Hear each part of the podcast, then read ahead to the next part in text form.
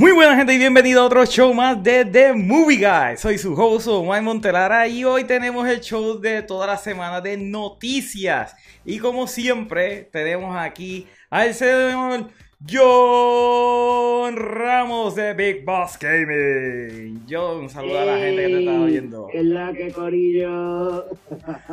Gente, ya estamos aquí eh, para que, ¿verdad? Este, vamos a hacer el show live como siempre hacemos, así que toda la gente que está comentando en el chat saben que vamos a tener pausas para poder leer. Y quiero decirle a la gente que lo está viendo en YouTube, acuérdense de darle subscribe a ese botón para que podamos seguir creciendo como canal. Yes, se acabó la cuarentena, motores están por ahí, eso es. John, ¿cómo te ha tratado este día de cuarentena?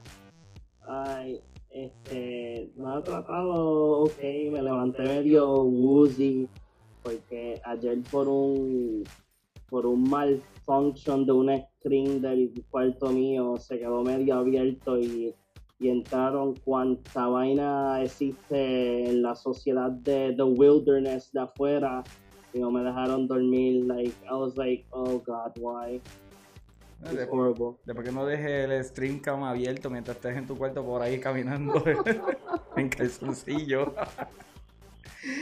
Bueno, este, tenemos muchas noticias, ¿verdad? Para discutir en el día de hoy, pero vamos a empezar con las cosas que son fun. Vamos a empezar a hablar acerca de los trailers. Eh, John, salió un teaser trailer de la nueva película de Blumhouse, Halloween Kills. Básicamente son, ¿cuánto? ¿20 segundos? Un poquito menos.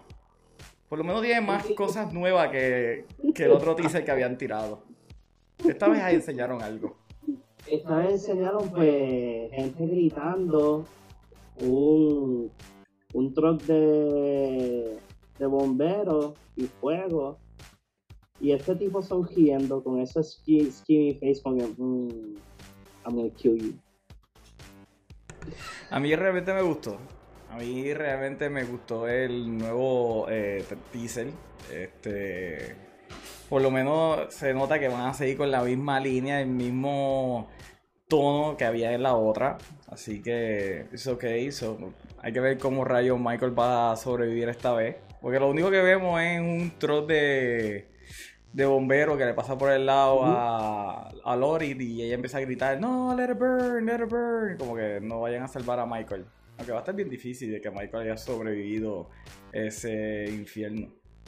Ah, Yo, yo, yo te apuesto que, él es- que, que prendieron eso en fuego y él está like, en la parte de atrás del backyard con una piña colada, like, mirando el fuego y como que, jaja, these people think I'm dying, but I'm not. Probable, todo el mundo sabe que Michael nunca muere. Pero, anyway, pues realmente no hay mucho que decir acerca de ese trailer porque no hubo nada. No hubo nada del otro mundo. Era un diálogo de like, como dijiste, like, Don't save him! De, de, de él como que like, I'm back. Y se acabó. Día, fecha, nos vamos. o sea, eh, no, no hubo mucho. Pero anyway, eh, lo importante es que lo vea la gente opinar. Pueden comentar ahora mismo en el chat acerca del nuevo teaser trailer de Halloween Kills. Pero seguimos con los trailers. Y otro trailer que también salió en el- hoy fue el de Umbrella Academy. ¿Tuviste Yes. el nuevo trailer de Umbrella Academy? Sí. ¿Qué te pareció? Um, ok, Umbrella Academy, o sea, Umbrella Academy es de estas series de, de comic books que son like bien extrañas. Y me gusta porque siguen con el mismo tonito de que es súper extraño, súper weird, están like en otro, en otra época, eh, mencionan, o sea, siguen el lapso de que eh, va a ser el final del mundo, pero como que like aunque ellos fueron para atrás al tiempo, like el final del mundo fue detrás de ellos, pero en otra época. Y está súper nice porque para mí, este es como que Umbrella Academy es the kid version de Doom Patrol porque es like super weird en todas las tonalidades. Se pasan cosas weird, no tanto como Doom Patrol, pero yes. And I am so ready para este ver Umbrella Academy. Like down to earth. Ya yo quiero que llegue la fecha para sentarme en bench watch Fíjate, a mí me gustó mucho el primer season de Umbrella Academy. A mí no me pareció tampoco como que groundbreaking como mucha gente lo estaba proyectando. Pero fue fun. Fue sumamente fun. Así que um, vi el trailer nuevo. Este, sale el, un personaje con la cabeza, ¿verdad? Que es un pescado controlando el cuerpo. Super meta. Es algo que yo no hubiese pensado que iba a hacer en Netflix. Yo creo que personajes como ese, la gente siempre le pichea. Eso pero eso es lo que eso me, me recuerdo John. o me hizo pensar, mejor dicho. Me hizo pensar en aquel personaje que había en esa serie animada de Stick, que se llamaba Cara de Silla Chip que nunca lo vimos en ninguna serie eh, de live action. Él podía haber salido también. ¿sabes? Si esto funciona, este personaje funciona, por favor, Amazon, darle un nuevo season a The Tick solamente para que pueda salir cara de silla Chip es que, es que ¿sabes, ¿sabes que algo que yo estuve, estaba pensando nuevamente? Eh, porque tú me habías recomendado que yo viera el documental de Searching for the Last Action Hero. La vi, brutal. I agree con todo lo que ellos dicen en el documental. Este, y yo me di cuenta de que mucha gente, si ponemos la serie de, por ejemplo, de Umbrella Academy y Doom Patrol. Las ponemos en el cine, las hacemos películas. O sea, escogemos y dividimos, yo creo que son como 10 episodios por, por cada season en ambos, si no estoy mal, y las dividimos eso en, en like, tres películas. Y yo, yo estoy seguro de que gente van a estar quejándose por the grittiness o cómo son, cuál es el tono de la serie en, en el cine. Pero después cuando tú, cuando tú ves este tipo de series en, sus plataformas digitales, la gente no dice nada. O sea, es como que, pues, whatever. O sea, pon una película con ese grittiness o con ese tono en el cine. Y, y como dice el Joker, people go crazy for some reason. Like, it's the same thing. La diferencia, episodio una hora y cincuenta minutos, dos horas y media, give or take, depende de la película. You know, como que doesn't make sense. O Fíjate, ese documental que yo te dije que viera está bien bueno. Y lo deben de ver, está en Amazon Prime, eh, Searching for the Last Action Hero, en verdad está chévere. Pero fíjate, uh, Hombre Academy. Uh, de verdad no sé qué pensar como que realmente a mí me gustó el primer season, pero tampoco me enamoró. Así que todas las cosas que vi en este trailer se veía sumamente bien. Eh, ¿Verdad? Desde el punto técnico.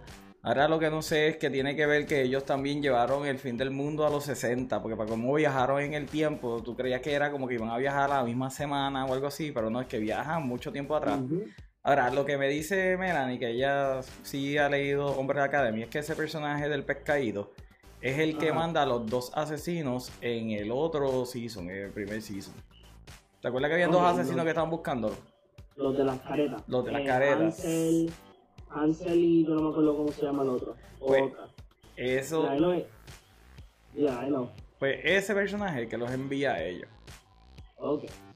Pues y ahora tenemos los vendedores de vacuum cleaner, que son los dos asesinos nuevos.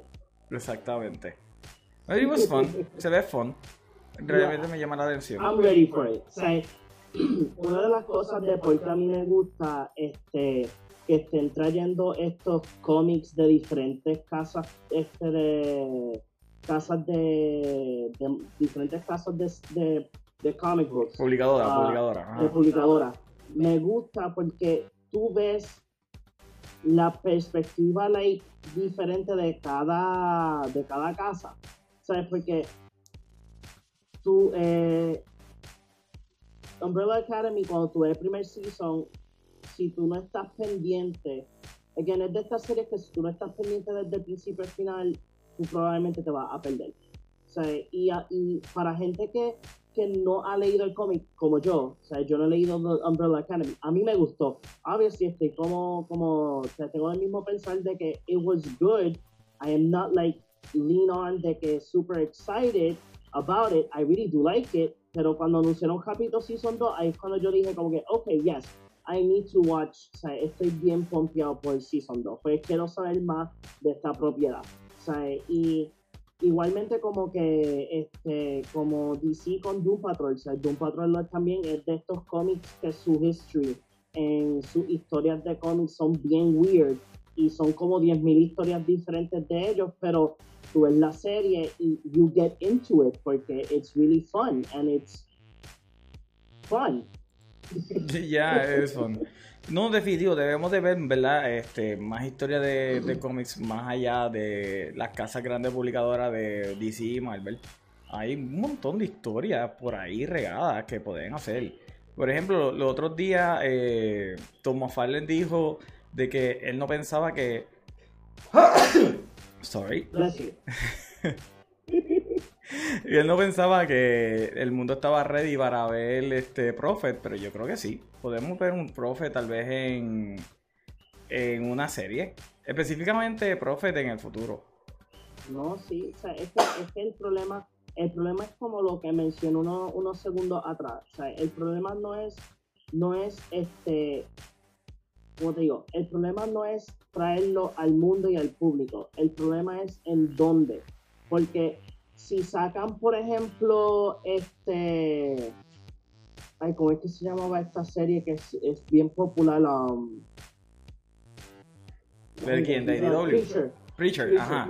Ah, no, y la serie de Preacher estuvo sumamente brutal. No, sí, pero ahora, vamos a poner el ejemplo de que Preacher, en vez de salir de serie, en, como serie sale en película. O sea, mismo tono, nada cambia. O sea, una película sumamente R, con el mismo tono de, la serie, pero una película de dos horas y media, vamos a ponerle.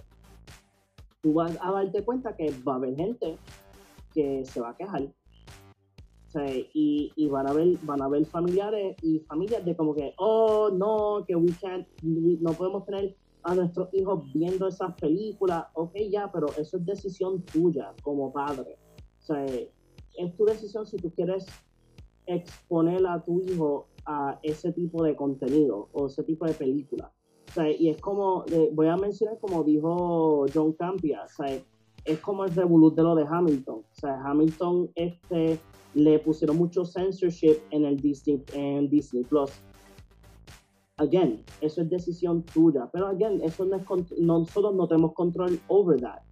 Pero yo todavía no lo he visto.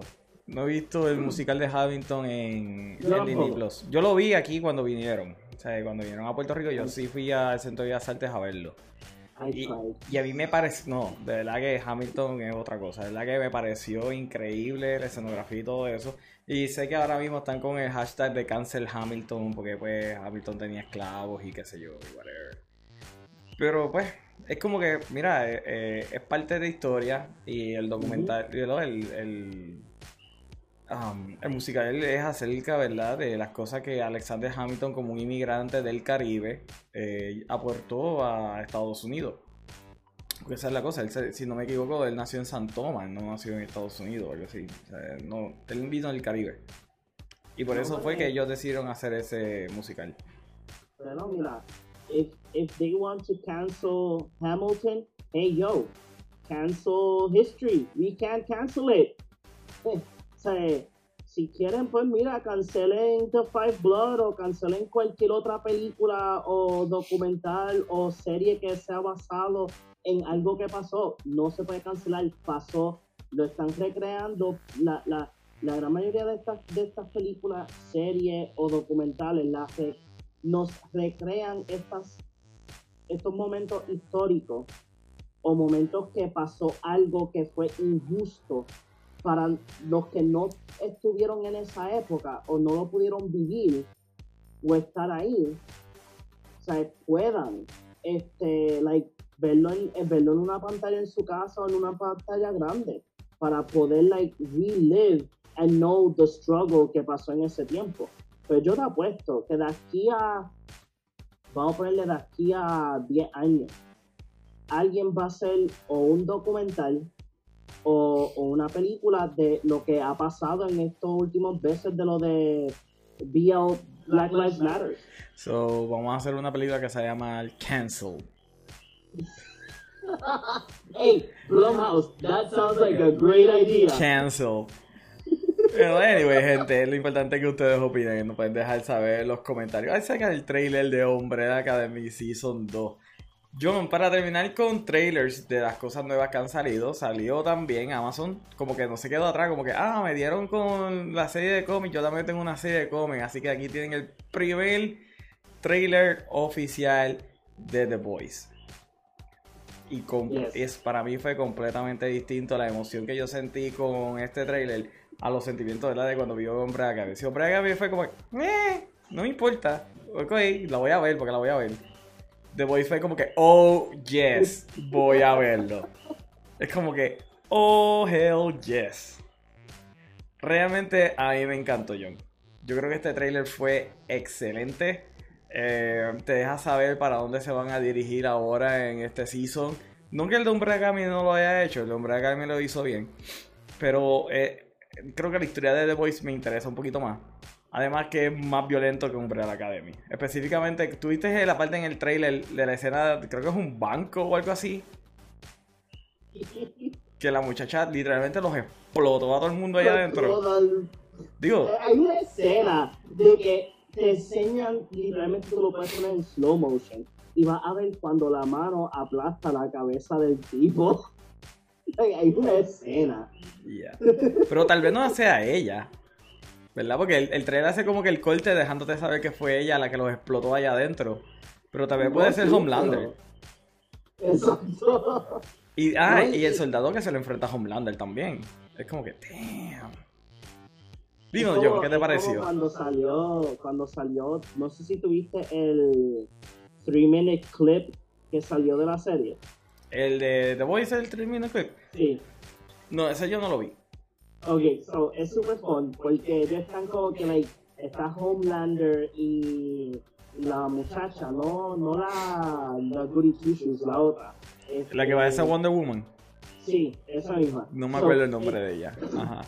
No, pues ellos están haciendo como que un anuncio promocionando like este los soldados porque aparentemente va a haber una, una moción donde los superhéroes pueden ayudar a los soldados americanos en la guerra. So, la cosa es que sale este, el personaje nuevo, que yo digo que es Black Adam, pero mujer, este, y ella está como que like, en un Instagram Live o Facebook Live, y cuando ella vira la cámara, es un set no es que ellos están like en Afganistán ni nada, es un set. Okay, oh look, this this is called work, and yeah, look, we're doing a, we're doing a commercial here. Realmente la crítica o la mejor dicho la desconstrucción de los superhéroes que están haciendo con esta serie. Yo no leí los cómics, gente, así que mala mía, yo nunca leí The Voice. Pero me recuerda tanto a Watchmen. Y es como que tampoco quiero siempre hablar de Watchmen, pero es que Watchmen es como que the quintessential comic book. Y, ¿verdad? Esta desconstrucción que están haciendo y poner a los personajes. Porque esta es la cosa. Tú tienes los superhéroes y tú tienes The Boys, ¿right? Pero de la manera en que ellos manejan los personajes de The Boys, específicamente el del muchacho, el que perdió a la novia. ¿Cómo que se llama ese? Ay, se olvidó el nombre de él, pero sí, sí, sí, el, el protagonista de toda la serie. Exactamente. El, el, el, lo que empezó todo, toda la loquera. Toda la loquera. El trasfondo de él dentro de la serie es el trasfondo de un héroe clásico. Del típico de héroe de, de A Hero's Journey Full. so, es sumamente cool, porque entonces tú tienes estas personas que nacen con poder y tú tienes a esta persona sin poder que está yendo a través del Hero's Journey completo. Y eso es lo que a mí me llamó la atención acerca de, The Boys. Melanie dice que el personaje se llama Maeve. O es la que decía de Maeve en Westworld. I don't know. Pero anyway. La cosa es esa. A mí. Ah, no, Maeve es la de. La que se parece a Wonder Woman. Ah, ok. Ese personaje, sí, sí, sí, sí. Gracias, Melanie, gracias. Este, realmente, pues a mí me, llama la atención The Voice. De verdad que The Voice para mí es la mejor serie de cómics eh, fuera de Preacher, porque es que realmente a mí me encantó Preacher. No, Preacher está en otro, A mí me fascinó. otro nivel. Anyway, Pero The Voice, The Voice, de verdad que el trailer está sumamente chévere. El- estoy sumamente pompeado. El premier de ese season no puede llegar fast enough. Es la única razón por la cual todavía tengo Amazon Prime. Porque realmente no- más nada me llama la atención de Amazon Prime. Pero anyway, gente, nos dejan saber en los comentarios qué ustedes opinaron acerca del trailer de The Voice. Y para mí, pueden, pueden decir cuál de los dos les gustó más, el de Umbrella Academy o The Voice. A mí me gustó más el de The Voice. ¿Cuál te gustó más a ti, John? a mí me gustó más el de The Voice. Yeah. Este, yo, he estado, yo he estado loco de que anuncien un, un segundo season. Y yo quiero que cuando salga ya el season like, live, que digan, hey, hey, ¿están en qué episodio? Like, a, mi- a mitad de- del season viéndolo en Amazon. Pues vea para decirle, season 3 estaba en, por- en producción, just in case. You know, no Bueno, es que literalmente Season 3 está en producción. Ellos ya le aprobaron Season 3. O sea, está greenlit completamente. Esta serie no se va para ningún lado. Amazon no tiene nada. Amazon necesita The Voice. Literalmente. They need it. Pero nada, gente, no van a saber cuál de los, de los trailers les gustó más. Anyway, vamos a empezar ahora, ¿verdad? Con las noticias, ¿verdad? De Miri. De Miri News. Y la primera que tenemos ahora mismo es acerca de que Joe Russo en una entrevista habló de que él lleva eh, hace tres semanas, él terminó el script de Extraction. Yo no sé cuánta gente está pidiendo ver Extraction parte 2. By the way, para que no saben, Extraction es la película de Netflix donde sale eh, James um, Chris Hemsworth como, un de- como este tipo agente que está tratando de buscar a este nene hindú que está siendo secuestrado. La película es entretenida. A mí no me pareció mal Extraction. Yo creo que nosotros unos primeros episodios de este podcast hablamos acerca de ella. Pero ahora que tú estás escuchando que Joe Russo está escribiendo la una secuela, ¿qué tú opinas, John? ¿Tú quieres ver Extraction parte 2? No. Ningún tipo de emoción, no. No, es que, es que, ok, sa- salió, salió Extraction, este, yo si no estoy mal, en la vez que hablamos de la película, eh, yo mencioné de que, o sea, la película it's good porque es como que 80s, 90s action movie, o sea, eh, disparando, gente muriendo, bla, bla, bla. La historia estaba ahí, it was okay, Eh, eh. was, Yo sigo diciendo que él debió de haberle dado el nene al hindú que se lo quería llevar, el, el- el Sí, que... exacto. Ya, like, eh, la película, like, eh, una de las cosas que, like, didn't make sense fue lo de, ok, pues este traicionó a esta gente para salvarle el, el nene y no tener que pagarle. Ok, sure, pues mira, dale el nene y ya, este, y se resolvió todo. You go home, you don't get paid, but you go home fine and alive. Pero we don't Sí. know. Yo creo que si él de verdad le importaba que el nene eh, regresara a San y salvo, hubiese recibido menos tiroteo a ese pobre nene si lo hubiese dejado ir con el otro. Después lo busca, Exacto. después lo busca y get, get paid. Pero déjalo que se vaya. Déjalo que se vaya. By the way, Santiago, saludo que nos está saludando. Eh, realmente, pues, a mí Distraction me pareció un poquito half-ass. Es como que la, la hicieron al garete, es como que teníamos que... Netflix nos dio este contrato y esto es lo que hay. Y como que no editaron absolutamente nada de esa película. Pero es entretenida. Y la escena de tiroteo dentro del apartamento donde está el nene, eh, wow, yo creo que desde John Wick yo no veía algo así. Sí, porque es, la, es, la, es una de las mejores técnicas de, de tiro de cámara que tú puedes usar, que es el eh, usar el, el ángulo completo sin tener que cortar, o sea, es todo un tiro completo, una coreografía completa, o y yo pienso que es la mejor manera de tú presentar una película de acción, aunque sí, en back in the day, pues hacían lo de, pues, lo de que patada, pausa, close up, corte. Y después tú veías, la, tú veías el corte bien raw de como que ¡Hasa! ¡Hasa! Y después la, y la pata está aquí, como que no le está ni dando a la persona y después cuando la persona cae. No, eh, bueno, eso es algo que Christopher Nolan debe de aprender, cómo hacer escenas de acción, porque él no sabe dirigir peleas. Pero realmente Distraction para mí es como que pues si le hacen la segunda la voy a ver. Realmente mm, me hubiese emocionado más que Michael Bay dijera que estaba trabajando en Underground 6 parte 2 que sabe que hay una secuela de Distraction in the Works.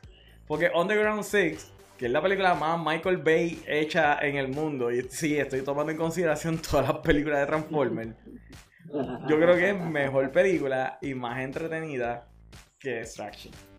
Oh, sí. Y por mucho. Definitivamente. Yes. Y el cast de Underground 6 fue like, yes, yes. Verdad que sí.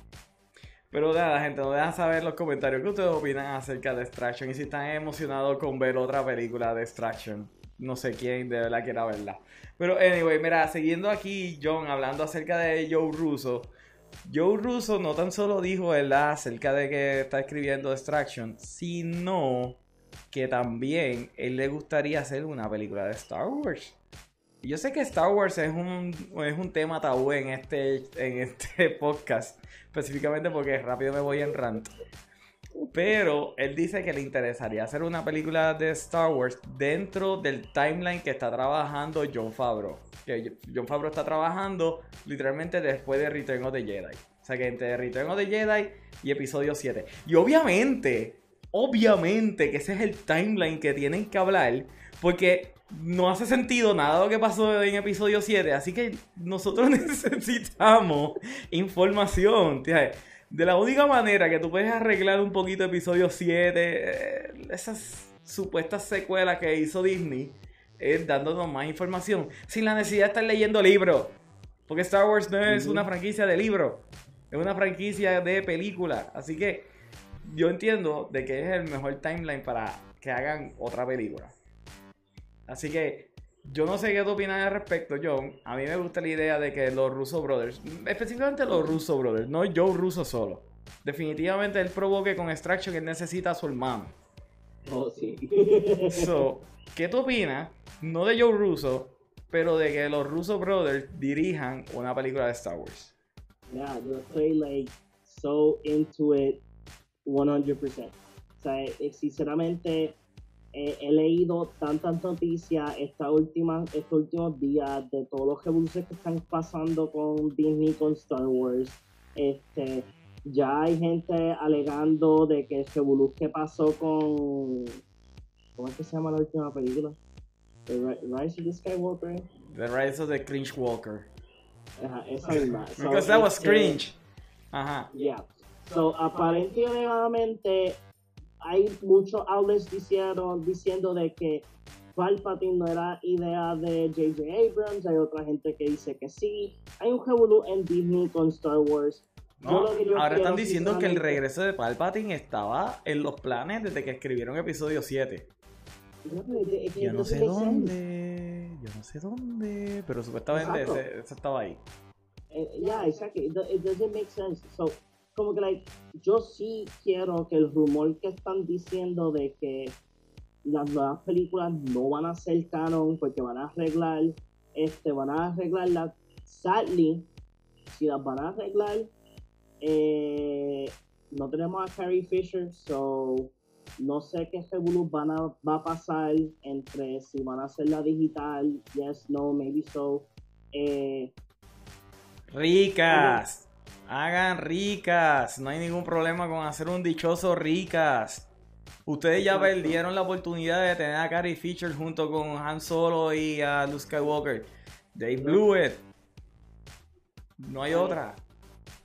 Eso sí, me gustaría, si van a hacer los Russo Brothers, a mí me gustaría que la película fuera este o The Knights of the Old Republic o algo que tenga que tenga que ver con un lore like distinto que siga la continuación de de The Return of the Jedi pero que sea like something king con los Skywalkers pero que sea like algo not that king I don't know if I make sense.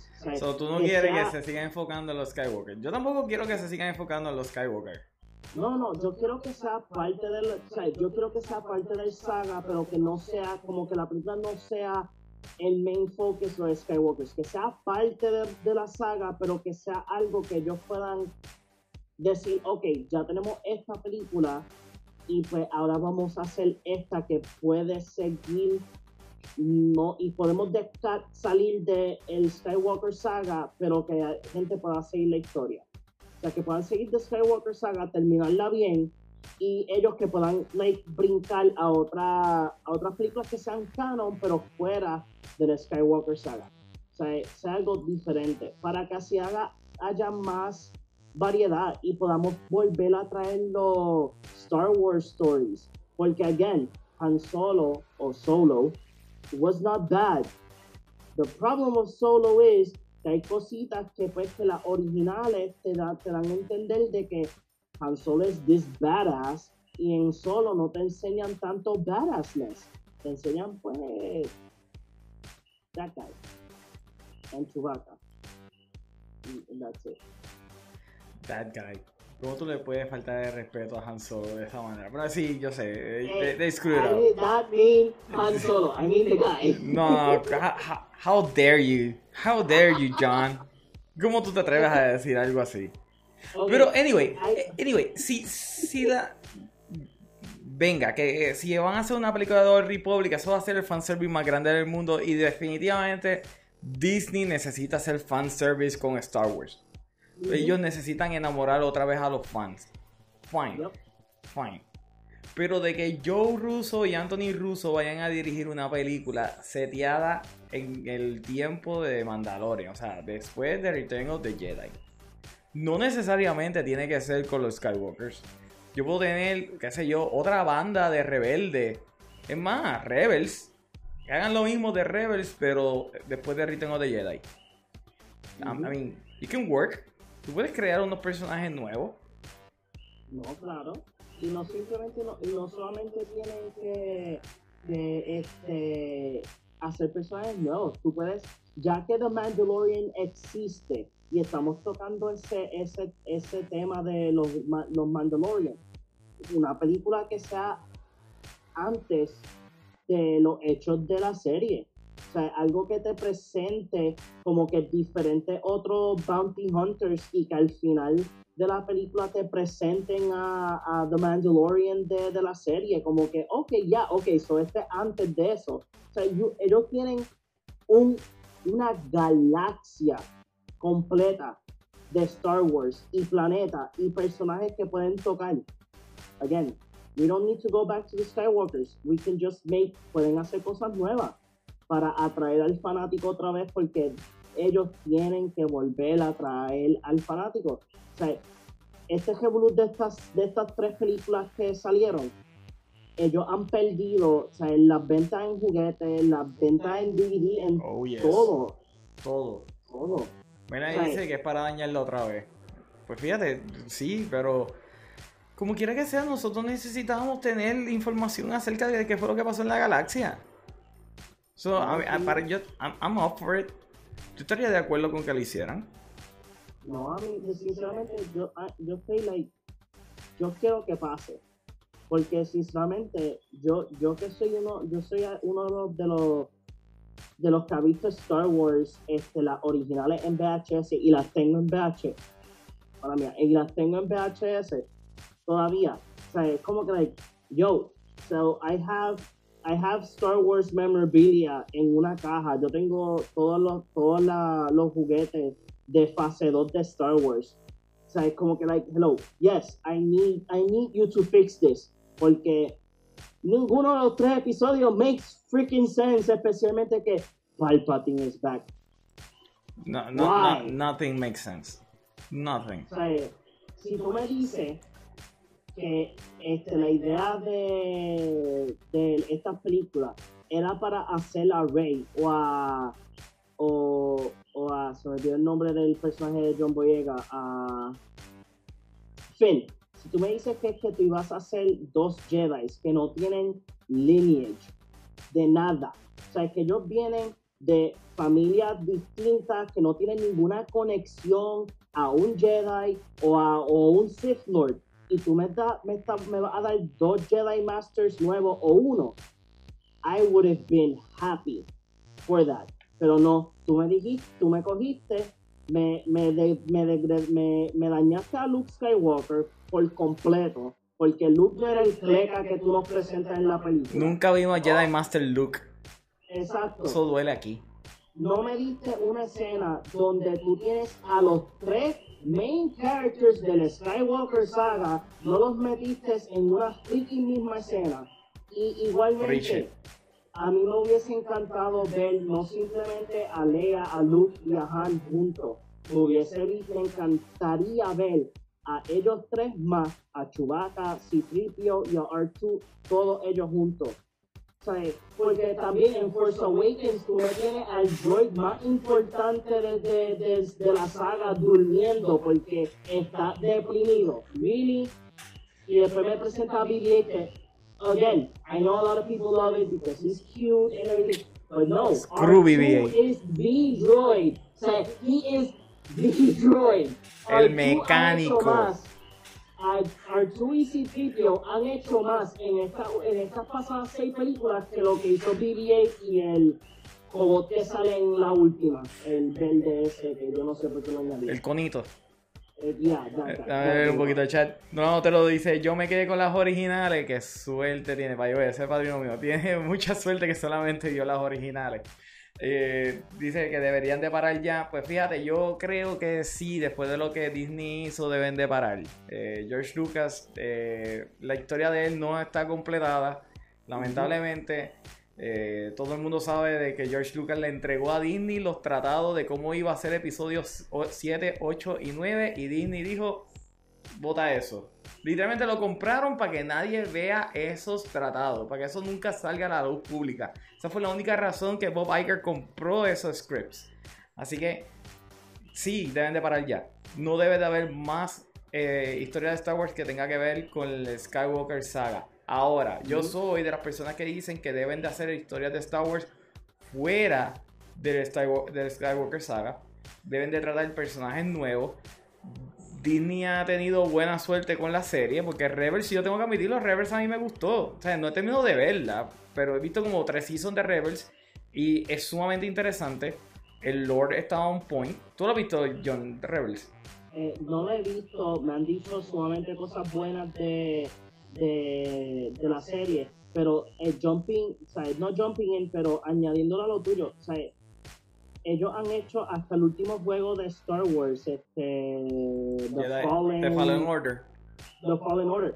Buenísimo juego, personajes nuevos, like, eh, aunque sí, de personajes que tú reconoces, obviously por el lore y por lo que es canon, pero again, new character, personaje nuevo, historia nueva, un look diferente, o sea, y me refiero a un look de mirada, no look de, de Luke Skywalker. O sea, No siga mencionando el nombre de Luke. No siga mencionando a Luke. Ellos destruyeron a Luke. Esto fue la blasfemia más grande. Pero lo que, lo que, lo que quiero decir es que estoy contigo. O sea, again, hay una galaxia entera para tocar de Star Wars. Do it. Y más cuando tú tienes una plataforma de streaming que nadie o los que los tienen es porque alguien se lo está dando gratis. Dice que me parece, Donald dice, me parece que todo dinero, eso sería algo diferente a lo que estábamos hablando, ¿verdad? De que continuaran con otras personas que no fuesen los Skywalkers. Y dice, Disney a veces quiere desaparecer productos buenos por los malos de ellos. Literalmente. Literalmente. Disney tiene...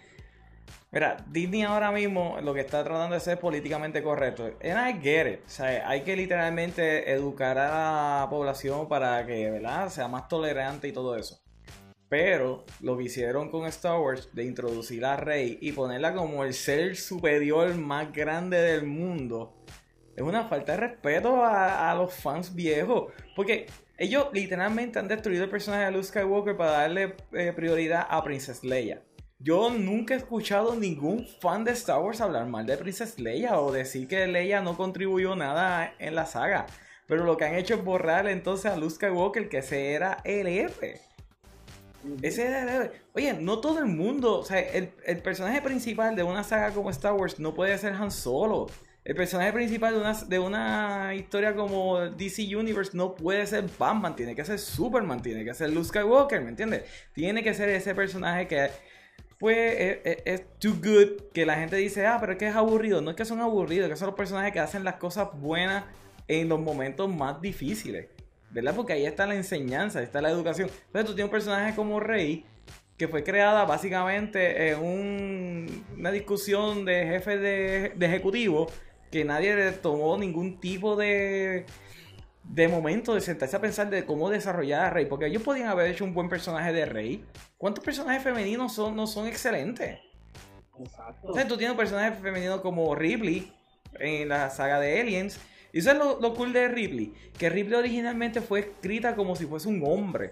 Y fue Ridley Scott quien decidió cambiarlo a la mujer y no le cambió ni una sola línea al script para darle a entender de que Ripley era mujer y el personaje se vende solo. So, de igual manera, ellos podían haber desarrollado un personaje como Rey que se vendiera solo. Correcto. y, y, y, volviendo, eh, y voy a, no, voy a quote lo que, lo que dice el documental de Searching for the Last Action Hero. Back in the day, there was not, antes, en los 80, no eran solamente este, hombres, este, hombres, habían su heroína de acción y había muchas. O sea, no solamente en el cine, también estaban en la, en la televisión. O sea, y, hello, si tú querías hacer que, que rey fuera like, el personaje que se llevara este, la importancia completa en estas tres últimas películas como culminación de The Skywalker saga, mira, tú lo podías hacer, pero no lo hiciste. Y no era Skywalker, era una Palpatine. Eso que Palpatine ganó. Y que esta gente no sabía absolutamente nada, nada acerca de Lord de Star Wars. ¿Cómo tú vas a poner que una Palpatine se va a poner el, el, eh, el nombre Skywalker? Eh, Nolan dice sí, de horror. Después Santiago nos dice que Batman es mejor que Superman. Y obviamente me le contesta con que Santiago no, pero ok. Ah, no, Santiago, discúlpame, ¿verdad? Gracias por tu apoyo, pero mira, Big Blue allá atrás, ese sigue siendo el mejor personaje de DC. ¿Sabes qué? No, Flash es el mejor personaje. oh my god. Está bien, yo le puedo dar props a Flash, ¿ok? Pero, pero a Barry Allen, no a Wally West.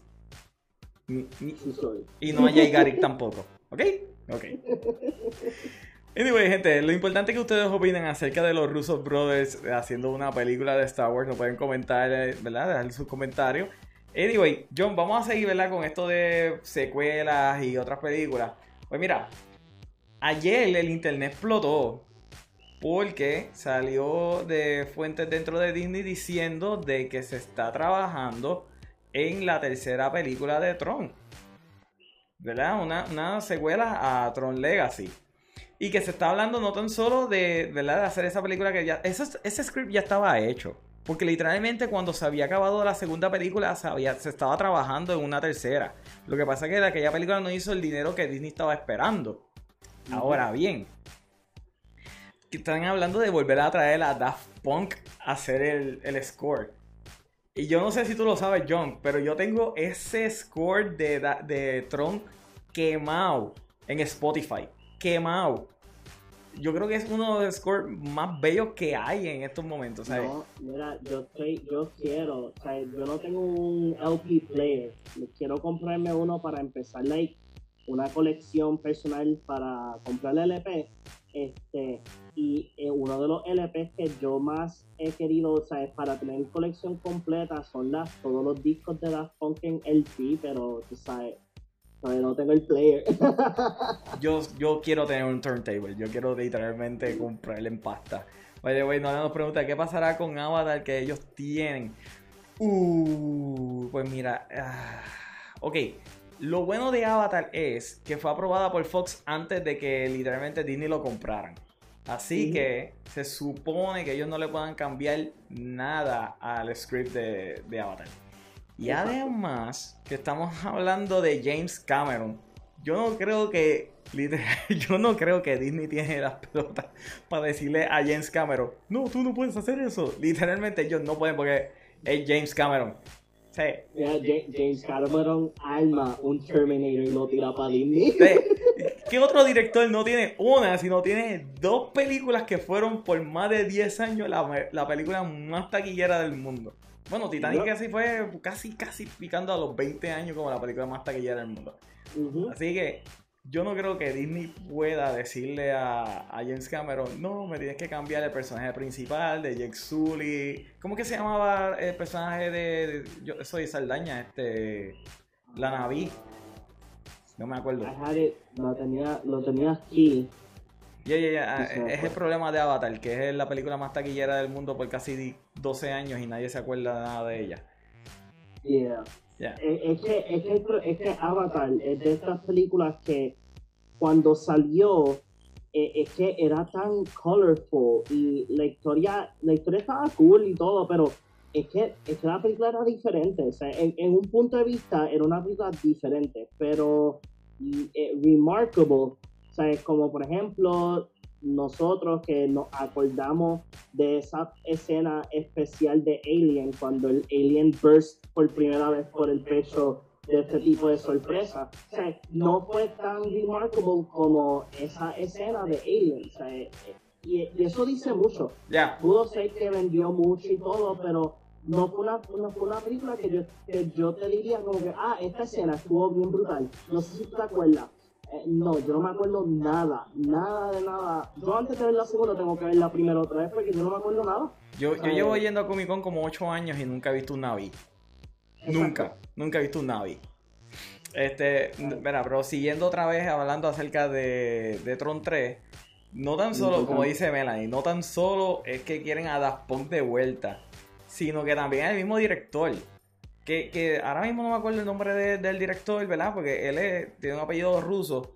Pero ese tipo es excelente. De verdad, o sea, después de Tron él hizo Oblivion. Y es verdad que Oblivion no es la mejor película del mundo, tiene muchas fallas. Ni yo que soy, ¿verdad? Súper fanático de Tom Cruise puedo defender mucho Oblivion. Ahora, lo que puedo decir de Oblivion es que en cuestión de técnica, de cinematografía, de filmación, se llama Joseph Kosinski. Kosinski, exacto pues a él lo quieren volver a traer. Yo creo que él debería devolver. A mí me encantó como él hizo el reimagining de Tron. De verdad, a mí me encanta esa película. De, las mejores que Disney ha hecho de los live action de ellos. La que no puedo ver mucho es la primera. la primera, eh, eh, esos efectos especiales no han envejecido muy bien, que digamos. Exacto. Pero es Ajá. Otra cosa es que, por ejemplo, yo pienso que Tron, o sea, Tron y hablo ambas, no voy a decir que, o sea, las dos, a mí me encantan las dos, o sea, a mí me encanta un nivel de que, de que I love them, o sea, pero para mí que la primera, la primera era, Tron no era como que esta película para todo el mundo, porque si tú vas a ver la primera, la primera usa muchas terminaciones de, de programación, hablan, habla muy... Muy técnico. Sí, es muy técnico y muy Esa película tal vez en los 90 había más gente que la podía entender. Exacto, porque ya, ya llegando a los 90 es cuando Silicon Valley empezó a coger ese auge entre Apple, Microsoft y IBM. Pero ahora, Tron Legacy. Tron Legacy es otra cosa. Es otra cosa. Legacy o sea, al lado de que, al lado de que es una continuación de la primera, y te dan, y si obvio, si no viste la primera, no vas a entender ni la mitad de la película porque te mencionan muchas cosas de la primera.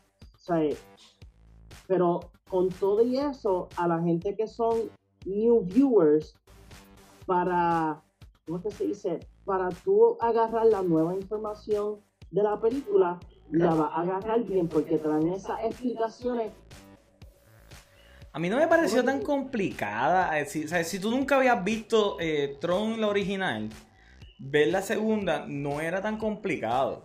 No, sí, pero yo lo que me. Por eso lo que estoy diciendo, o sea, yo lo que digo es que, aunque tú no hayas visto, si tú eres una persona que entró a Tron Legacy sin, bien, sin ver Tron, o sea, tú con todo y eso vas a disfrutar la película porque te tiene una explicación bien sencilla y clara hacia lo que es el mundo y todo lo que es Tron. Lo que me refiero es que la gente que sí pues, le gusta la, franquicia, porque esto es lo que se va a, es lo que se va a convertir, este, los que ya vieron la primera van a tener pues como que esa terminología eh, más clara que el New Viewer. O sea, con todo y eso, Tron Legacy tiene uno de los mejores soundtracks en la existencia del mundo. I am sorry, pero ese soundtrack I love it. a, mí, a mí realmente me encantó ese soundtrack. Y de verdad, de verdad, el que me digan a mí que vayan a hacer la tercera, que vuelva todo el mundo, que el cast supuestamente puede volver. Excelente. Ahora, lo único que yo pido es, por favor, que, que salga Tron. Sé cómo tú puedes tener una película que se llama Tron y no tienes a Tron. ok, el personaje está, porque es, Rinsler. ¿Verdad? Tron, es, Tron, es, malo en la segunda. Y, a mí el, el, el, review no me pareció malo. Mucha gente se quejó, ¿verdad? De que no estaba Tron. Pero cuando hicieron el review de que Rinsler era Tron, a mí me pareció sumamente genial. Yo me acuerdo, yo estaba en el cine y yo como que, porque yo estaba, ya yo estaba en el cine súper agitado. ¿Dónde rayo está Tron metido? Y de repente sale, no, Tron es Rinsler. Y yo como que, oh, wait, espérate. Ok, this is interesting. Pero ahora tiene que ser Return of the Tron. Este debe ser el título. Return of the Tron. y que Tron venga a salvar a todo el mundo. Porque, bueno, lo que no saben, ¿verdad? Tron es, básicamente un antivirus. Eso es lo que es Tron, es un antivirus. Y el que estaba protegiendo como tal el, el esto.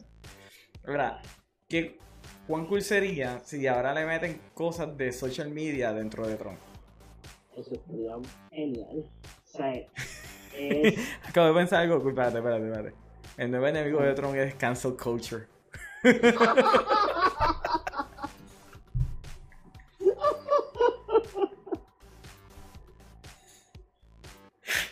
el nuevo enemigo de Tron va a ser cancel culture. Yeah. Ese es el, héroe que nosotros necesitamos en estos momentos. Esa película va a ser épica. Un billón de dólares. Fácil. Fácil, si hacen eso. Y después vienen y me la cancelan también. es que, mira, sinceramente, eh, yo, yo espero mucho. Yo, yo espero que si traen el cast original, si traen a Daft Punk y, y todo es, y todo el mundo para atrás, I am so into it. O sea, y me gustaría que Disney al fin hiciera como que like, un canto del parque que sea de Tron. Yo me volvería loco. Este, y que tuviesen... Lo hay, pero para Japón. Ah, ah ¿verdad? Porque los japoneses pueden tener las cosas cool, pero entonces... Exacto. No. O sea, nos dieron el parque de Avatar, pero no nos pueden dar el parque de Tron. Es más, nos dieron Galaxy Edge, que nadie va para allá, pero no nos pueden dar el parque de Tron. Exacto. O sea, yo quiero montarme en la motoras, yo quiero montarme un light bike. No, pero es que, es que mira, mira, eh, eh, toda esta, esta comparación es como, como el revolú que pasó con Ghost in the Shell. Oh, este, la gente eh, americana no le gustó Ghost in the Shell porque Scarlett Johansson no se parece a, a Major. Y que esto y que sí lo otro. Y que whitewashing. Y que yo no sé qué vaina. Después tú vas para Japón y como que, ¿Did you like Ghost in the Shell? Yes, yes, yes. Scarlett Johansson is amazing. Y como que, like. Y que no vieron. Y, eso lo hicieron antes de que vieran la película. El personaje original de Major era japonesa. En la película te lo dice, era japonesa pero obviamente, para que nadie supiera quién es, que ella era, ¿verdad? No me acuerdo cómo se llamaba Mayor cuando era humana. Pues la pusieron en el cuerpo de una mujer blanca. O sea, yo no entiendo por qué tanta gente le pareció, este, qué sé yo, ofensivo. Esa película está sumamente cool. La película tiene otros problemas que no es ese. Exacto. Una de las cosas de esa película que no me gustó es que el director hizo Ah, ok, yo entiendo que ellos son androides, son robots o son gente con, con, con body enhancements, ¿sabes? Pero, again, like, um, no es que tú los trates como que, eh, como robots, ¿sabes? Porque, yeah, they're not actual robots, ¿sabes? They're androids. They do have facial expressions, they do know how to express it. Y cuando tú ves la original de Ghost in the Shell, eh, yes, todas las expresiones se notan. Eh, eso es lo único que yo me critico mucho de Ghost in the Shell. De lo demás, I loved it, porque Ghost in the Shell es una de las propiedades que a mí me gusta mucho de anime. Again, I love sci-fi, todas las cosas retardadas que existen en el mundo, a mí me gustan. Este, so, oh, me gusta Doom Patrol, it makes sense. Yeah, it makes sense. It makes total sense. Pues, Es que, es que, dude, mira, no, to- eh, no es un spoiler, pero es que hay una escena del episodio de, de este que pasó. ajá. Que, No me hagas este, spoilers. Ajá. No es spoilers. Este, so, so el, el robot, el que hace. Ay, I forgot this guy's name. Brendan Fraser. Brendan Fraser, pues el, el, el robot, este, él está como que deprimido. No te voy a decir por qué, porque ahí- eso sí es un spoiler. So, la cosa es que el doctor eh, le dice a él: Mira, pero yo puedo cambiar, este, no es que cambiar, pero puedo añadir al lo que, que corre tu cuerpo, le puedo añadir éxtasis. Ok. Y eso fue un viaje, porque hay una escena que le empieza, Don't mind me, I am a robot dancing the robot. Ok. Me has convencido de que tengo que ver de un patrón. Además que tengo HBO Max, así que tengo que sacarle provecho a HBO Y Max. para que a la gente le interese mal, el episodio se llama Sex Men. Ok. So maybe. mm, Puede ser que a lo mejor yo sepa por dónde va el episodio. Eh, Nolan nos dice que es una fantasía dentro de nuestra imaginación. Mi madre estaba hablando de Avatar en aquel momento. No, sí. A mí, a mí realmente me- yo quiero ver las 18 secuelas de Avatar que James Cameron está preparando para nosotros. ¿Cuántas son? Eran 5 y creo que Disney nada más, eh, Fox le aprobó eh, dos que hicieran back to back. Exacto. O, o no, no, no. Le aprobaron tres. Ahora que me acuerdo, eh, hay cuatro, eh, van a ser cuatro en total, eh, secuelas, pero la aprobaron tres primero y la cuarta, pues, pues, vamos a ver. De aquí al 2025. So, yeah, I- I'm into it. I'm into it. Yo quiero ver más I'm gentes it. James Cameron is an amazing director. O sea, el quien diga lo contrario es que no sé qué película está viendo, pero dude, start, start digging, start digging o ve más documentales o vete a esa hermosa biblioteca de los 80 y de los 90 y ponte a ver películas. Sí, por favor. Traigan la ultraviolencia otra vez a Hollywood. Anyway, Sí, gente, nos pueden sí. decir en los comentarios qué opinan acerca de la tercera parte de Tron. Y que aparentemente, o sea, unos comentarios es que now is the right time. Eso mismo dijeron en el 2012 cuando sacaron la otra, pero yeah, I still believe that this is now the right time para ver el Tron otra vez. Anyway, en otras noticias, además de otra secuela, este es de libro y la voy a tocar porque quiero hablar un poquito acerca de la película. Y es que John salió la noticia de que van a hacer la, se- la secuela de Ready Player One, que se va a llamar Ready Player 2. ¿Quién se lo hubiese imaginado? Nadie. Oh my god. ¿Qué, Ah, ah. qué tú opinas acerca de Ready Player One? También, ¿tú estás, ¿tú estás emocionado con ver Ready Player 2? Que, o sea, que hagan el libro y que después hagan la película. Eh, yes, yes. De que sí, este Steven Spielberg toned it down en la película y yo entiendo por qué lo hizo por, pues, por la audiencia. I understand. Um, si tú quieres ver Ready Player One en su true grittiness y en su true colors, lean el libro. El libro es sumamente, sumamente brutal. And again, todo el mundo que me diga, oh my god, que Steven Spielberg lo que trajo es nostalgia. Ustedes quieren ver nostalgia, lean el libro. Hay tres capítulos de cogido que es pura nostalgia. Like, te hacen, te mencionan hasta el robot de la serie de Spider-Man japonés cuatro veces. So, no me vengan con esa vaina. Este, yo estoy, sinceramente, yo quiero ver dónde, dónde el autor va a llevar esta continuación de, de Ready Player One, porque yo quiero ver quién va a ser el antagonista. Porque ya en la primera ya, ya ellos eliminan a los Sixers y eliminan a la compañía. O sea, eh, pero quiero ver quién es el antagonista de, de esta secuela, porque en mi imaginación probablemente es que sea este que verdaderamente James Halliday no está muerto, porque en el libro, y sorry guys, spoiler alert, porque ya llevamos mucho tiempo eh, entre el libro y película, o sea, para mi entender, yo creo que James Halliday no está muerto, porque en la escena cuando él le entregan el easter egg, tú te das cuenta que James Halliday cuando él le pregunta, ¿Are you alive? Él, he- él se ríe. Y también en el libro lo, lo, lo mencionan, como que like that grin face cuando le preguntó Parzival si estaba vivo. So, para mi entender, James Halliday está vivo, pero como un AI. O sea, ¿y quién sería uno- el antagonista? Yo tengo parcialmente como que una idea, probablemente una compañía nueva que haya encontrado un loophole en el contrato Google. o something like that. Google. Google era nueva compañía. I've been, I've been thinking about it a lot. Pues fíjate, yo, yo no estoy tan emocionado con- como tú de que hagan Ready Player 2. Um, a, mí, a mí realmente Ready Player 1 a mí no me gustó tanto como todo el mundo le gustó. A mí, eh, desde una parte técnica, la película está sumamente chévere. Sí, me dan goosebumps la parte cuando salen cuatro espartanos repartiendo bofetadas. Y todo el mundo sabe que Steven Spielberg por muchos años trató de que llevara a la pantalla grande eh, Halo. Ahora bien, yo no creo que Steven Spielberg era la persona indicada para haber dirigido Ready Player One. Yo creo que una persona que tenga más, que sea más estilo, que, que porque, ¿cómo te explico? Steven Spielberg es un, caballo, o sea, el tipo, es- el tipo es el mejor director ahora mismo vivo. Y eso es algo que nadie se lo va a poder quitar a Steven Spielberg.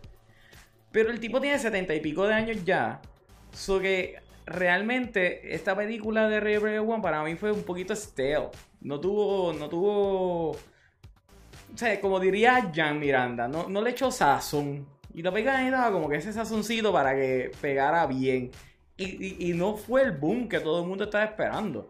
La película literalmente fue un, un- un hit moderado, ¿me entiendes? Tampoco fue el gran hit. Sí, la escena del Gundam está sumamente cool y qué sé yo. Pero tú te imaginas un director que tenga un poquito más de, de estilo pop, que sea más pop. Es más, tú coges esa película y tú coges a Michael Bay, lo amarras bien al script, le pones esposas al script, que solamente haga el script, lo que dice ahí nada más. Y yo creo que Michael Bay hubiese podido hacer algo más entretenido con esa película. Es que, es como, me, como mencioné, sea, eh, eh, Steven Spielberg hizo Ready Player One toned down, like uber to- toned down, porque los que hayan leído el libro de Ready Player One saben que uno de los personajes no sobrevive de The High Five.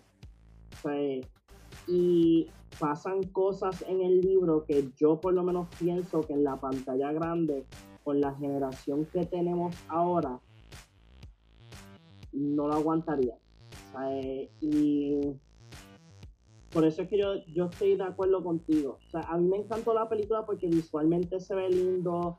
Me gustaron todos los hits and bits de los easter eggs, de todos los easter eggs que, que pusieron en la película. Y estoy de acuerdo de que otro director que hubiese sido más lean on to pop culture eh, hubiese hecho un mejor trabajo o hubiese tomado ese riesgo de añadir el grittiness del libro. It would have been perfect. Sea, ¿Tú te imaginas un Zack Snyder haber hecho esa película? Ah, si Zack Snyder hace esa No, no, película, pero- te lo juro, te lo juro por, por el cajo mío que, que, que vende el cajo por tener un prop de la película. Acá, acaba de ocurrir algo que pocas veces ocurren. ¿Ok? Le voy a decir lo que. Voy a leer lo que dijo. Dijo: Aunque me gustó Ready Player One, tengo que admitir que parte de lo que odio es al protagonista y a todo. Tengo que admitir que parte de que odio al protagonista en todo. A Michael, o sea, a Michael Bay, sal de mi cabeza. O sea, que ella había pensado lo mismo. Y después dice, aparte de Michael Bay, maybe J.J. Abrams le hubiese quedado mejor la película. Y yo tengo que admitir que yo te iba a mencionar a J.J. Abrams también. Yo creo que J.J. Abrams hubiese hecho esa película mucho mejor. Mucho más entretenida de lo que fue. Y todo el mundo sabe que J.J. Abrams no es santo de mi devoción en ninguna parte. O sea, yo nunca tendré un altar a J.J. Abrams. Pero él logró hacer la primera película de Star Trek que fuera entretenida. Trekkie, Trekkie, calmado, calmado. Yo sé que esa película es una aberración. I get it, I get it now. Pero eh, fue entretenida. Y no tan solo eso. La película de The Super 8 él literalmente copia mucho el estilo de Steven Spielberg. Así que él puede manejar los dos estilos. Y yo creo que realmente J.J. Abrams podía haber hecho una excelente película de Ready Player One.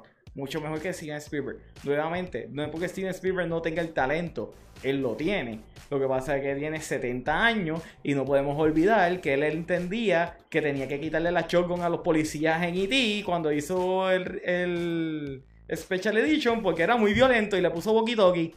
¿Me entienden? Sí, Steven Spielberg tiene 70 años. Él debe estar haciendo drama. Que se sigue haciendo historical dramas como Lincoln. O que siga haciendo películas de caballo como Warhorse. Pero Ready Player One no era para él. Él no debió haber hecho esa película. Tú le dabas esa película a J.J. Abrams. Tú le dabas esa película. Es más, Guillermo del Toro podía haber hecho esa película de, a otro nivel. Es verdad que todo el mundo se iba a ver extraño. Pero. Actually, actually, pensándolo bien, yo creo que Guillermo del Toro hubiese sido like the director para esa película. Pues, o sea, Guillermo del Toro sí, obvio, todas las películas de él tienen algo extraño y para mí una de las una de las like, de las películas que a mí me encantan de él, que yo al son de todavía estoy buscando el pop de él y los demás de Shape of Water. Holy shit, esa película está bien cañona. Este, o sea, yo ¿Cuál, Shape of Water? Sí, The Shape of Water. I love that movie. O sea, I don't care if people don't like it. I love it. O sea, John. it's so different. John, John. Yeah. Do you like fish sticks? I I knew you were gonna say that. Pero yo creo que, yo pienso que Guillermo del Toro eh, hubiese sido, like, yo creo que si tuvieses puesto a Steven Spielberg y a él junto a hacer, una, a hacer la película y que Guillermo tuviese como que, eh, ¿cómo es que se dice? El poder en, like, decidir qué pasa en términos del script, añadirle el grittiness, o sea, el grit. Es lo que a Ready Player One le faltaba, es el grit porque tú añades las faltas que le pasan al protagonista y a The High Five y todas las cosas que hacen este, los Sixers para conseguir el, el famoso Easter egg. Holy shit, la sido diferente. Para decirte, la guerra en este, la última guerra es más épica en el libro que en la, que en la misma pantalla grande. Pero es que, John, ¿cuánta, ¿cuánto rights más tú querías que ellos pagaran? Entonces, la mitad del budget de esa película se fue en rights. La mitad del budget se fue solamente en pagar rights. Más nada. Este, Mela dice, tengo, tengo el director que hubiese sido perfecto para Ready Player One. Hubiera sido Travis Knight, el director de Bumblebee. Mm, yeah. Yeah. Eh, obviamente estaba tratando de buscar como que directores que ya estuviesen bien establecidos. Pero sí, él podía haber hecho la película, ya. Este, tengo también aquí a me diciendo, y Shape of Water está bien overrated. Fíjate, yo no creo que Shape of Water está overrated. A mí me pareció que estaba chévere. Lo que sí es que todo el mundo estaba como que bien gaga. Bien gaga. Obviamente eso sí puede clasificarse como overrated. Pero realmente estaba buena. Y se mereció todos los premios que se llevó. Yo no creo que no se lo haya merecido.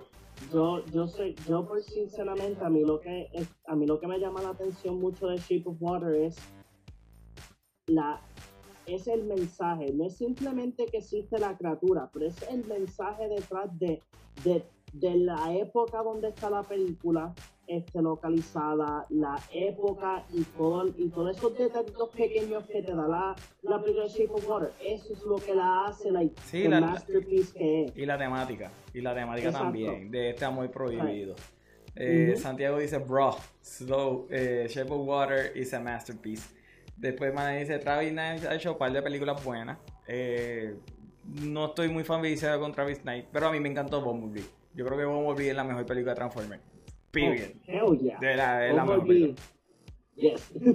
Pero anyway, nos dejan saber en los comentarios qué ustedes opinan acerca de que vayan a hacer el libro de Ready Player 2 y si estarían dispuestos a ver otra película del mismo mundo.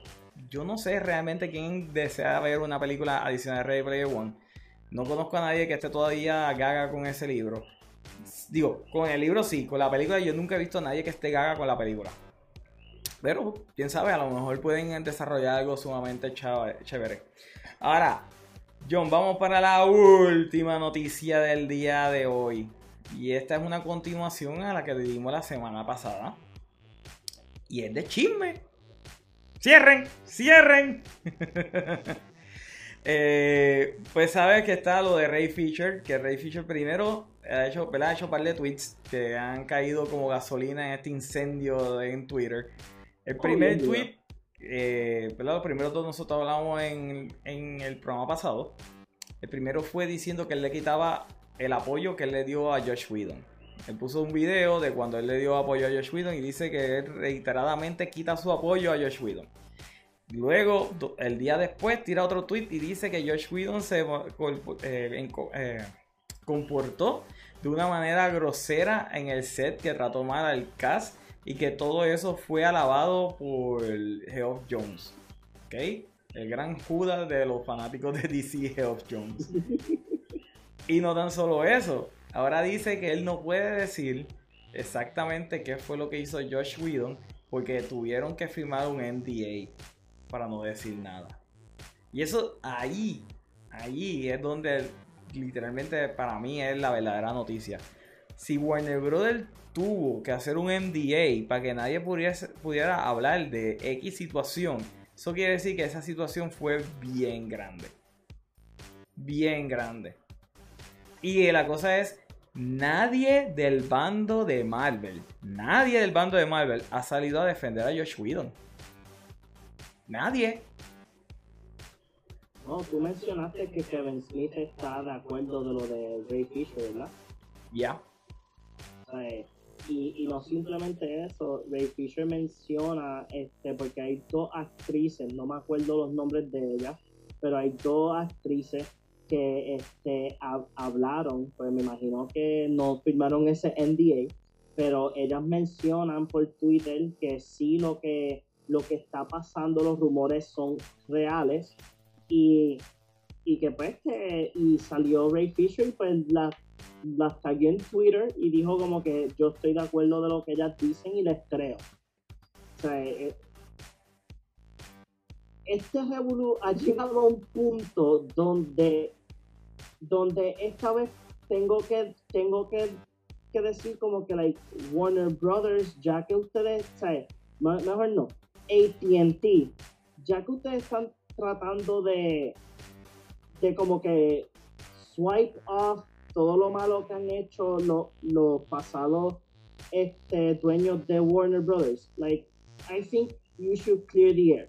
Deberían de romper el NDA, no irse en detalle, pero deberían de tomar acción en esta situación, porque si, si Ray Fisher sigue, sigue, sigue, sigue, alguien va a decir, tú sabes que yo soy famosa o famoso en, televisión, ya yo tengo mis millones, eh, yo, yo invertí en X compañía. vamos a traer el NDA para el lado y vamos a hablar, porque sinceramente esto no va a mejorar. Eh, nuevamente, a mí lo que me parece sumamente curioso es que nadie del bando de Avengers, de Marvel, ha salido a defender a Josh Whedon. Eh, Scarlett Johansson no ha defendido a Josh Whedon. Eh, específicamente digo Scarlett Johansson porque si él, él le está diciendo que él le cree, como tú dijiste, que él le cree a las mujeres que han acusado a Josh Whedon.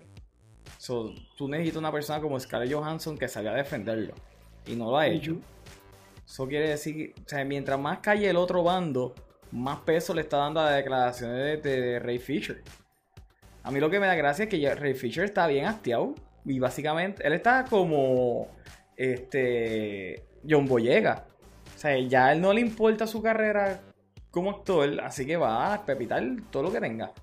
Porque, venga, a lo mejor él no va a hacer películas con Warner Brothers en estos momentos, pero el año pasado él hizo eh, True Detective con Warner Brothers y con HBO. Y el personaje de él a mí me encantó en True Detective. O sea, ese Season 3 está buenísimo. Así que. No sé, mano.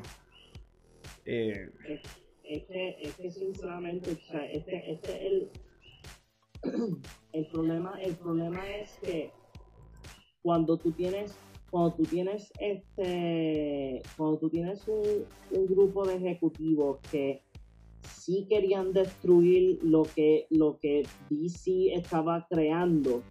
Eh, ahí es donde tú vienes con todas estas preguntas y dudas, porque sinceramente sí, tú, tú, yo no he visto a una fanaticada de, de, de cómics este, volver a su high royalty desde que anunciaron este el Snyder Cut. Todo el mundo está, está motivado, ¿sabes? Porque igualmente, mira, ya que estamos con lo de DC, o sea, este cambio que está haciendo AT&T, tienen a gente viendo películas viejas de Michael Keaton, de Batman, para después de hacer una noticia que yo fui uno de que, la, que, que mencioné este pequeño easter egg de que hay un Flash en Batman Forever. O sea, obviously, no sabemos que es Sí, sí. vi, el video y, y, después vi la escena. Y, y, es que sale una, una persona con el sombrero de Jay Garrick. Exacto. O sea, y después tú, tú, tú ahora, lo, te pones a pensar y si todo va bien, del Snyder Cut para adelante, con Flash y con X otras películas que van a, volver a, a, a, entrar a su agenda y decir, ok, pues mira, este, de aquí en unos par de años eh, vamos a presentar Infinity Crisis. Vamos a presentar que la película de Flash es Flashpoint y vamos a unir todas estas series que han salido son parte del DCEU porque esto es un multiverso y lo explotan de una manera extraordinaria. Ahora, vuelvo a lo de a, la situación. ATT, ya que está en un camino correcto con una de sus propiedades más importantes, porque ellos ya firmaron deals con Spotify y con y este y con Audible para tener podcasts de diferentes de diferentes personajes del mundo de DC. Ahora, si ya tú estás en un camino, en un clean slate, use it well. Si ya hay muchas acusaciones, aunque no des los detalles, pero si la gente quiere si tus actores y actrices quieren justicia, dásela. Porque si, como es como tú has mencionado, ni Scarlett Johansson, ni la que hace de Scarlet Witch, ni Robert Downey Jr., nadie ha hablado nada. O sea, no lo han defendido. So, Dios, este, Dios sabe y los dioses de, de los ejecutivos de Marvel y de Disney saben probablemente que algo pasó en el set de Avengers que también tuvieron que firmar un NDA y no pueden hablar. Yeah. You Déjame ver un poquito del chat. Eh, nos dice que Travis Knight había dirigido Cubo, Box Troll, Paranormal. Todas son animadas. Eh, por eso era lo que necesitaba para estar en movie. ¿Ok? Este, después dice Hello, no lo iba a estar. Me imagino que está hablando acerca de lo de Ray Fisher tan molesto el hombre dejó el teatro para irse full a movies y todo eso y míralo, y mira lo que le pasó al pobre hombre. Y lo dejó cuando mejor le iba. Sí, no, lo de Ray Fisher es un poquito triste, mano. Él literalmente abandonó el teatro para ir a hacer las películas cuando Zack Snyder lo llamó. Y el Brother literalmente le, le jugó una mala carta a él. Así que definitivamente que él tiene que estar bien molesto. Así que hace sentido todos estos comentarios que están haciendo. Y nuevamente hay que ver qué rayo fue lo que pasó en el set de Justin Lee. y sería cool que esa persona que tiene chao, que tiene literalmente ya su reputación, su carrera completamente establecida, lo diga. Y esa persona debe ser Ben Affleck. Ben Affleck debe salir y decir qué caramba pasó allí. No, sí. Es la persona que literalmente dice, mira, screw it. Pam, esto fue. Sí, porque alguien tiene que hablar porque tú te das cuenta que ATT quiere like, empezar de nuevo. Warner Brothers de, no de cero, pero ellos quieren traer a Warner Brothers con su high royalty y, sus propiedades a, a, a 100 millas. Pero volvemos, si quieren empezar de cero o tener un clean slate, alguien tiene que hablar porque lo más que puede pasar aquí es que alguien, alguien que no sea parte del cast o parte del crew vengan y tiren un comentario sumamente fuera de lugar de, de Josh y todo el mundo lo y no sea información correcta o real y todo el mundo se va de cuneta. Ya, yo estoy contigo, John. Pero anyway, gente, lo importante que todos opinan, nos dejan saber en los comentarios acerca de la declaración de Ray Fisher y qué ustedes creen que habrá pasado en ese set de Justin Lee que fue tan horrendo que literalmente tuvieron que hacer un NDA. Bueno, John, eh, a la gente dónde te pueden conseguir. Me pueden conseguir en todas las redes sociales como Big Boss 117 PR. Y ustedes saben que nos pueden conseguir en todas las redes sociales como at PR. No se olviden darle like y suscribir a nuestro canal en YouTube. Y para la gente que le gusta los podcasts, nos puede conseguir en todas las plataformas de podcast. Gente, esto ha sido todo por hoy. Muchas gracias a todas las personas que han estado comentando en el chat. Nos veremos en la próxima. Bye bye.